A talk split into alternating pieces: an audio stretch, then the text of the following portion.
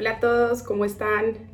Bueno, espero que estén teniendo una super semana, espero eh, que todo esté saliendo muy bien, espero que hayan disfrutado eh, el capítulo anterior. Em, antes de comenzar a hablar eh, del egoísmo en su justa medida, que es el capítulo de esta semana, em, esto de egoísmo en su justa medida no tiene nada que ver con la frase célebre de un presidente colombiano que dijo que la corrupción es sus justas proporciones.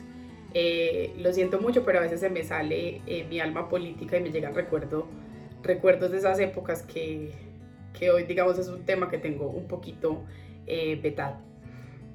subí un video haciendo un resumen pequeñito de qué es Baraka y por qué comencé a escribir esta historia que hoy yo quiero contarles.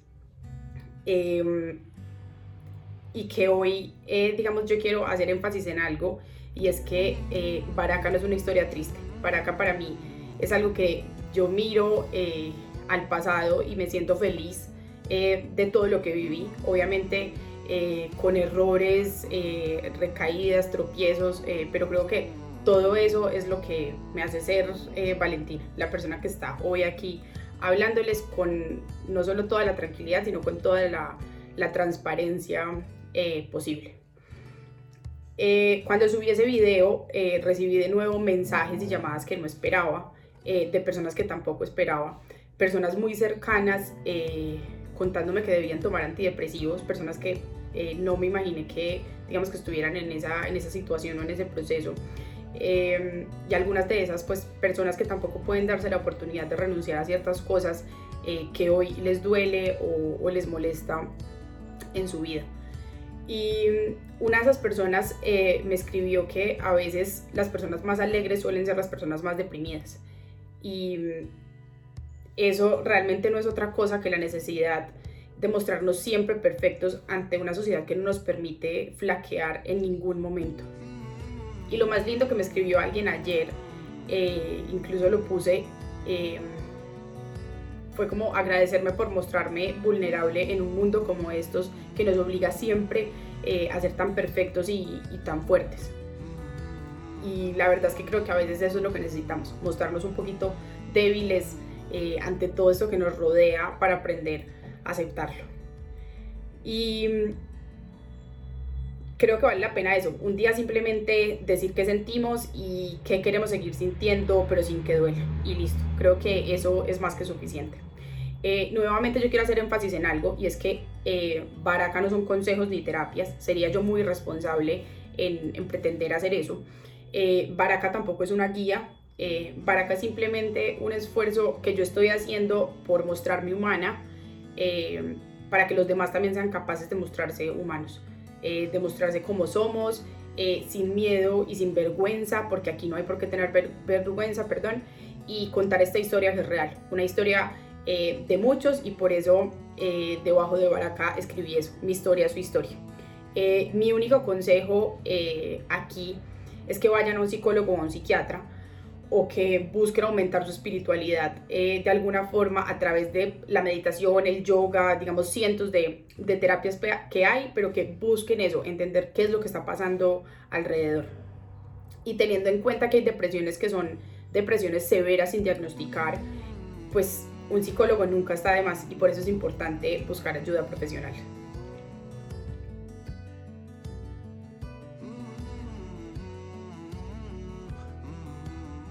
Eh, bueno, quiero hablar eh, un poquito de una cosa que son las enfermedades mentales. Eh, las enfermedades mentales son una realidad y se han convertido en una, en una preocupación médica y social sin duda alguna.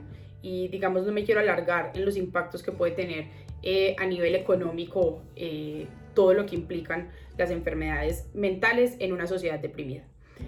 Eh, hay días que nos despertamos de buen genio y con muchísima energía, hay otros días en los que somos supremamente mal geniados y somos como el de Blancanieves. Y la verdad es que el ser humano puede ser esos, son siete enanitos, sí, pueden ser esos siete enanitos porque estamos sintiendo ese tipo de emociones todo el tiempo y pasamos de una a otra sin, sin darnos cuenta.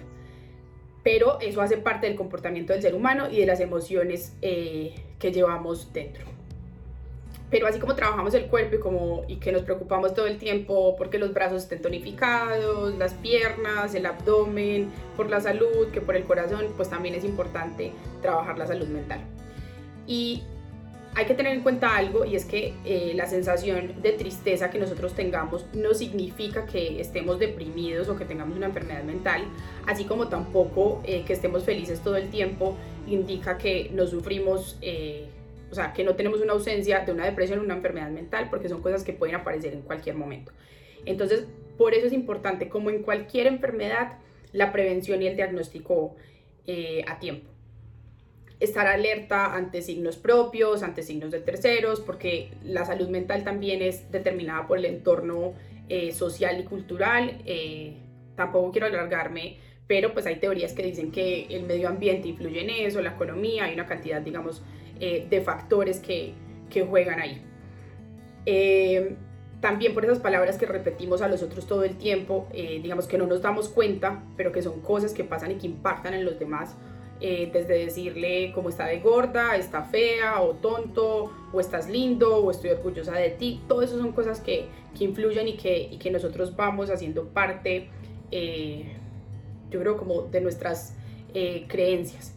Entonces todo eso eh, pues influye porque eh, lo estamos repitiendo todo el tiempo y se convierte en un mantra eh, de vida. Me pude investigar un poco sobre la incidencia de las enfermedades mentales y la verdad lo que yo estaba buscando eran cifras, pero me encontré algo más interesante y se los quiero compartir porque creo que responde al tema de la semana pasada que eran las terapias. Encontré una investigación en la que los investigadores, valga la redundancia, eh, aseguran que eh, tanto la ansiedad como la depresión o el estrés que se genera eh, por eventos, digamos que genera algún tipo de trauma, son respuestas del cuerpo a, digamos, a situaciones adversas. Y por eso ellos hablan que el tratamiento no puede ser exclusivamente físico. o sea, no solamente a través de pastillas que nos salgan olvidar algo o que nos genere algún tipo de alivio y eh, lo dicen porque precisamente eh, pues eso no resuelve los problemas. Lo que hay que hacer es poner atención en qué está causando ese problema. Y la causa de los problemas no siempre es eh, un desorden químico. Muchas veces es la relación con mi papá, la relación con mi mamá, la relación en el trabajo, la relación con las personas con las que comparto tiempo, los hobbies que hago, ese tipo de cosas. Em, entonces ellos hablan que el dolor no es una enfermedad y dicen que el dolor es precisamente eh, una función o un mecanismo del cuerpo para advertir que hay un problema en algún lado y en este caso el problema puede estar en el mundo exterior, en nuestro entorno, eh, así que no es suficiente con tomar medicamentos, sino que es clave solucionar eh, eso que no está funcionando en el mundo social o en el entorno, en esa sociedad y realidad en la que vivimos, que es súper importante tener en cuenta que juega un papel. Y es increíble eh, que con todos los llamados de atención que hemos visto, con, eh, digamos, todos los llamados de atención que ha habido, los millones de vidas eh, que se pierden, pues las investigaciones y esfuerzos en estos temas sean de hace más de 100 años y no se está investigando más sobre esto. Y ahí es donde yo quiero hacer un poquito ese llamado de atención.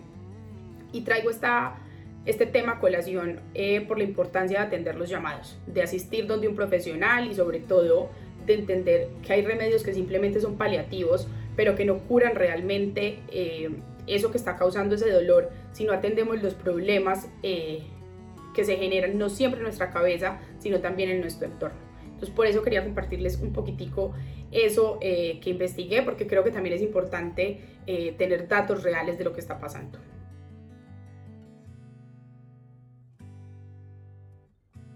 Bueno, para comenzar con el tema de hoy, ¿qué es el egoísmo en su justa medida? Em, quisiera que empezáramos con algo. Y es que desde que nosotros nacemos todo gira en torno a la sociedad. Y la sociedad es lo que nos rodea. Entonces comenzamos con el ¿qué debemos ser? ¿A quién debemos presentarle algo? ¿Qué está diciendo el profesor? Eh, ¿Qué dice el entrenador eh, de fútbol o el deporte que, que practiquen? Yo practiqué, todos practiqué natación, patinaje, eh, tenis que no me gustaba ni poquito, pero lo hacía por mi papá. Entonces todo el tiempo es alrededor de eso. qué dice mi mamá, qué dice mi abuelo, qué dice el código de comportamiento. Por ahí está creo que el libro de urbanidad de, de Carreño, porque todo es alrededor de eso. Y no sé si recuerdan esa frase que todo el tiempo escuchábamos cuando estábamos pequeños, que es hay que compartir. Entonces ese hay que compartir eh, implica que tenemos que eh, comportarnos de cierta, de cierta forma en la sociedad. Y la verdad es que las reglas están muy bien, las reglas son necesarias para vivir en sociedad. Eh, y en la vida no, no, podemos hacer todo lo que queremos, digamos, sería todo un caos si todos hiciéramos lo que quisiéramos sin pensar en el efecto en los demás. Pero también, digamos, la pregunta que yo quiero hacer es, ¿dónde queda eso que tanto he repetido? Y es qué quiere el corazón y la mente qué es lo que está reclamando, porque no pensamos un poquito más de nosotros eh, antes de estar pensando en el resto del mundo. Y ahí es precisamente donde yo creo que el egoísmo no, está mal, eh, siempre y cuando no sea en exceso, porque todo en exceso es malo. Entonces nosotros comenzamos eh, a moldear un poco nuestras vidas alrededor de lo que los demás quieren y la verdad es que hay personalidades supremamente fuertes que son capaces de imponer sus preferencias y hay otras un poco más débiles eh, que cedemos para pertenecer a lo que es socialmente aceptado o al grupo de moda o a los populares en el colegio. Esto suena como a High School Musical, pero esa es la realidad y eso es lo que, lo que vivimos todos. Otra vez les voy a contar una historia porque eh, es eso, Baraka no es sino historias y yo por eso eh, me atrevo a contarles eh, todo esto. Eh, mi historia, por ejemplo, de esta vez es sobre el egoísmo de mi papá que prevaleció cuando yo era pequeña y que hasta hace muy poco yo pude apartar. Mi papá siempre me compraba la ropa y, él fue moldeando mis preferencias con sus colores, ¿cierto? Entonces los pantalones míos llegaban hasta la cintura, mientras el resto de mis amigas usaban falditas y shorts y, y demás. Pero yo siempre iba con pantalones hasta aquí. Em, y yo siempre fui de colores muy, eh, no, no diría apagados, sino más bien cálidos. Entonces eran como marrones, azules. El rosado nunca lo usé porque para mí el rosado era un color como de niña y yo le huía mucho a ese calificativo. Y desarraigarme de la personalidad de mi papá eh, no lo lograron ni las constelaciones que me hice, ni las regresiones. Lo único que logró que yo eh, digamos que me zafara un poco de eso, fue mi esfuerzo a sentarme eh, a pensar desde mi egoísmo qué era lo que yo realmente quería. Al parecer me excedí un poquito, ahí están mis uñas, y me las pinté precisamente para eso, porque creo que a veces el resultado de esperar tanto y de, y de no darle importancia a las cosas eh, que nos gustan a nosotros, pues deriva a eso, en que en un momento todo explota y cometemos este tipo de locuras como pintarse las uñas así. Eh, de todos los rosados, de toda la gama de rosados que haya. Eh, entonces por eso es que a veces no hay que darle largas a las cosas, sino ponerle atención. Ay, aquí me jale el pelo, perdón. eh, sino ponerle atención a las cosas realmente. Y el hecho es que yo hoy he sido egoísta, he sido lo suficientemente egoísta para anteponer mis intereses a los de los demás. Obviamente sin perjudicar y respetar a nadie, eh, porque tengo claro que mis derechos van hasta donde empiezan los derechos de los demás. Eh, y ese egoísmo en su justa medida me, ha servido a mí para aprender a conocer mis límites, eh, sobre todo mis límites y los de los demás, porque eh, digamos que ahí es donde, donde logramos ese, ese respeto deberíamos procurar con cada acción que hagamos. Entonces, desde cuando hablo de estos límites, hablo desde el amor, el trabajo, las relaciones familiares, las amistades, la vida en sociedad. En cada uno de esos ámbitos aplica eh, esa frasecita de el egoísmo en su justa medida.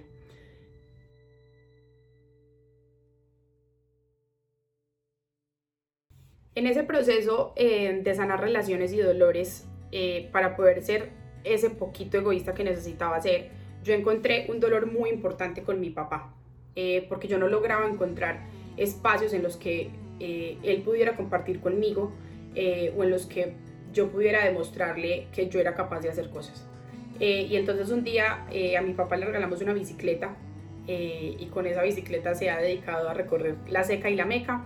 Pero lo importante es que yo encontré en la bicicleta y en ese momento en el que él montaba, pues un espacio para pasar tiempo con él, un espacio para acercarme a él, tener algo de que hablar con él, tener un lugar para demostrarle que no había ninguna cuesta que a mí me quedara grande y que no había ninguna pendiente ni ninguna montaña. Y yo realmente me esforzaba eh, por subir esas cuestas que él subía tan fácil y que pues para mí no lo era tanto. Eh, hasta que un día me sobrecargué, eh, me sobreesforcé y entonces comencé a, coger, comencé a cogerle pereza a la bicicleta, digamos algo que me daba muchísimas satisfacciones y encontré que esto pasaba porque le estaba dando toda la toda la importancia a él eh, sin poner sobre la mesa lo que yo quería. Y era que yo quería montar, eh, pero que yo no podía montar siete horas como lo hace él, porque pues gracias a Dios él tiene ese tiempo para hacerlo, pero yo no podía hacerlo porque tenía que trabajar. Entonces era muy complejo porque yo estaba montando en bicicleta, entonces recibía la llamada, necesitaba parar para responder un mensaje, ese tipo de cosas digamos que, que pesaban. Eh, pero entonces un día decidí ponerme colorada un ratico eh, y entonces dejamos de discutir, porque siempre, digamos, las salidas terminaban en eso, en una pelea, porque entonces yo estaba cansada y quería pedirle el favor a mi mamá que me recogiera o porque yo necesitaba parar y él quería avanzar. Entonces a veces eso, eso hace falta, ponerse colorado un ratico eh, para dejar de pasar dolores el resto de la vida. Eh, digamos, él hoy solo me invita a montar cuando sabe que sus rutas no son tan largas o digamos, en ocasiones yo busco poner mis intereses, eh, mis intereses, digamos, como que busco dejarlos de lado para poder estar con él. Entonces eh, intento eso, apagar el celular para eh, ir a montar con él sin que existan esas peleas. Y, creo que así la vida se va balanceando y así aprendemos a surfear la ola, como me decía ayer una amiga, o subir esa cuesta en zigzag, que digamos es una de las eh, formas que yo uso para poder subir esas pendientes eh, que en Colombia encontramos, o a llevar el balón eh, sin prisa pero con precisión. Em, y eso, digamos, es lo que, esa, esa, fue la forma en la que yo logré conciliar intereses en esa relación con mi papá y no seguir acumulando tal vez rabias o rencores, sino simplemente eso, encontrar la solución y aquí la solución fue sentarme a pensar qué era lo que estaba fallando y no necesariamente eh, ir a tomarme una pastilla. Con esto no quiero decir que no haya personas que tengan que hacerlo, eh, pero que a veces la solución es simplemente eh, sentarnos a encontrar un poco qué es lo que está en nuestro interior doliendo.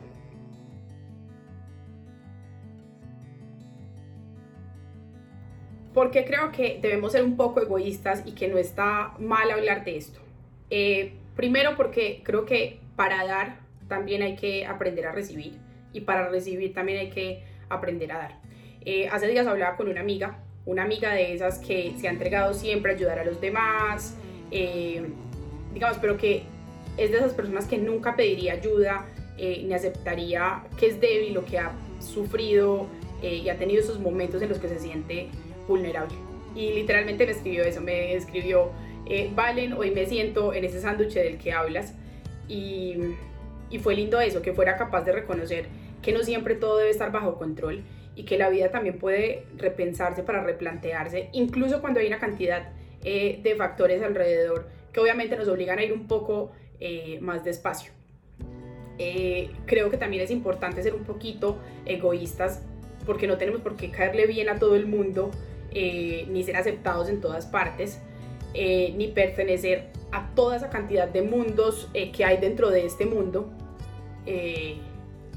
Ayer, cuando estaba escribiendo, escribí esta frase que realmente me pareció muy linda y es que creo que hay mundos pequeños que son lo suficientemente acogedores para ayudarnos a dejar todo de lado. Y por ejemplo, esos mundos para mí son mi familia y las personas que amo para mí ese mundo que, que, me entregó y que me regaló la seguridad de hacer esto fue Varis, porque ese es el mundo en el que, en el que yo siento que todo lo que diga va a recibir eh, una retroalimentación eh, sincera eh, que me acompaña y no que me juzga. Y hay otro lugar que me hace sentir a mí así y es Belén de Umbría, que es el pueblo de donde es mi mamá. Está que se me salen las lágrimas porque yo realmente ahí siento una energía diferente. Eh, ahí siento que es el lugar en el que incluso en el que trabajando mucho yo siento que no me canso y siento que es el lugar es el lugar de mis de mis ancestros. Eh, creo también que es importante eh, ser un poquito egoísta porque si no lo somos en el mediano y en el largo plazo duele más eh, y es menos rentable. Si lo quieren ver incluso en términos económicos, eh, es mucho más lo que nos tenemos que gastar cuando no tomamos eh, decisiones a tiempo y entonces cuando pasamos 30 años siendo abogados y de repente decimos, pues esto no era lo mío, yo quería ser, no sé, nadador. a mí, por ejemplo, me habría encantado ser deportista, obviamente ya no lo puedo hacer porque tengo 28 años y el cuerpo eh, no me da para eso. Pero pues si lo quieren ver también en términos económicos, pues ahí está, es eh, menos rentable. Em, y también ahí aplica esa frase de los papás de cuánto tiempo podríamos haber acortado en el camino, eh, aunque ese camino hoy lo veamos y le sonriamos porque nos, estamos orgullosos de todo eso, pero cuánto podríamos haber cortado si hubiéramos antepuesto nuestros intereses a los intereses de los demás.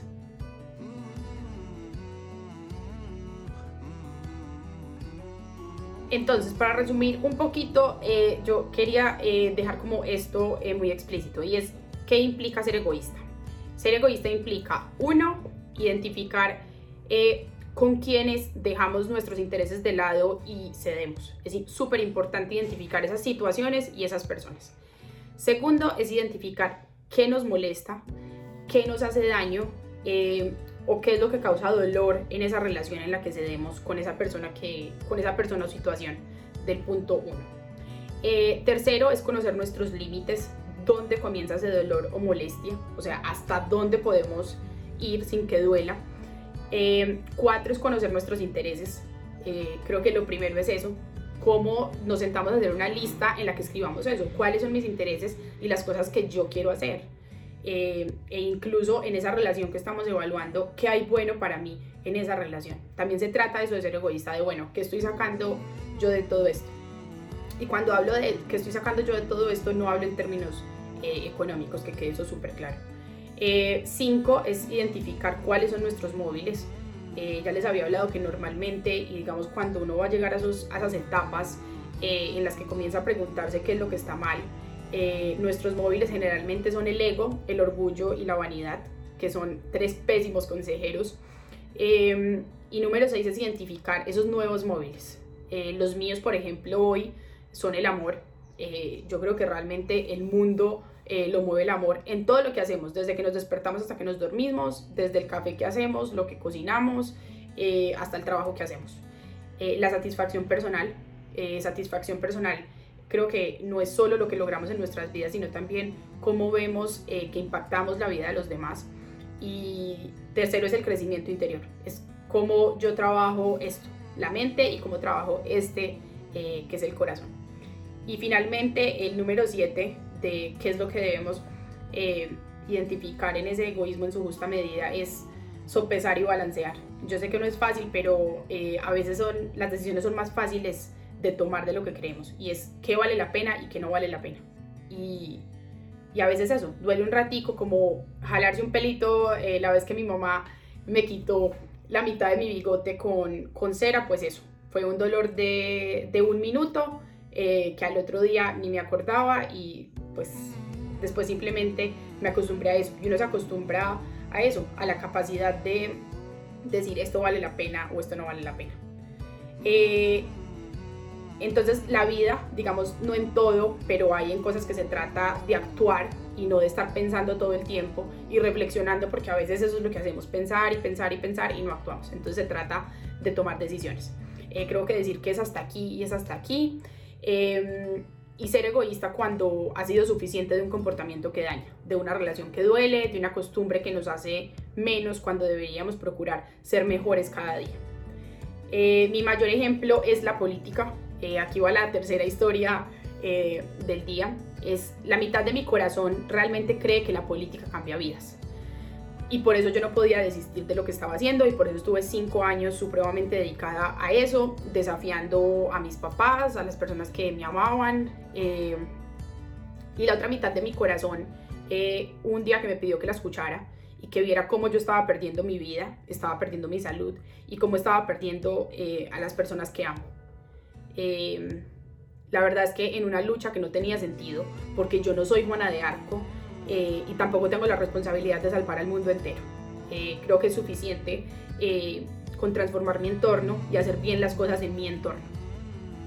no crean que el entorno es esto, no, el entorno es mucho más grande que eso y es increíble el impacto que las personas podemos tener en los demás.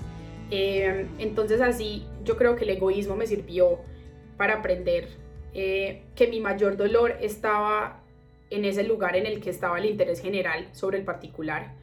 Y, y eso es algo que, digamos, nos repiten mucho, pero no nos explican a profundidad. ¿Qué implica el interés general sobre el particular? Y todo el tiempo nos dicen, esto es lo que debe primar. Pero ¿dónde queda este, que es el que debería ser una suma para que ese general sea positivo? Hoy yo leo de política lo que debo leer eh, hago lo que tengo que hacer para transformar el mundo que tengo alrededor con las capacidades que tengo que son limitadas porque soy un ser humano, eh, pero siempre dando lo mejor de mí y dando lo mejor de mí en su justa medida porque entendí eh, eso, que primero yo sin afectar a los demás. Eso es lo que, lo que les quería compartir hoy, espero que lo hayan disfrutado. la próxima semana me gustaría hablarles en el próximo capítulo de cómo estos procesos eh, afectan las relaciones personales. Cómo a sin darnos cuenta comenzamos a alejar a las personas que amamos, a las personas que darían todo por nosotros, eh, realmente las afectamos eh, y perdemos oportunidades de ser felices, porque todos hemos perdido oportunidades y personas que le sumaban mucho a nuestras vidas y que le sumaban mucho a nuestras vidas y que no nos dimos cuenta porque no queríamos abrir los ojos. Eh, muchas gracias por escucharme, eh, les mando un abrazo gigante, siempre eh, recuerden que estoy al otro lado de la pantalla, les mando un beso y un abrazo gigante. Chao.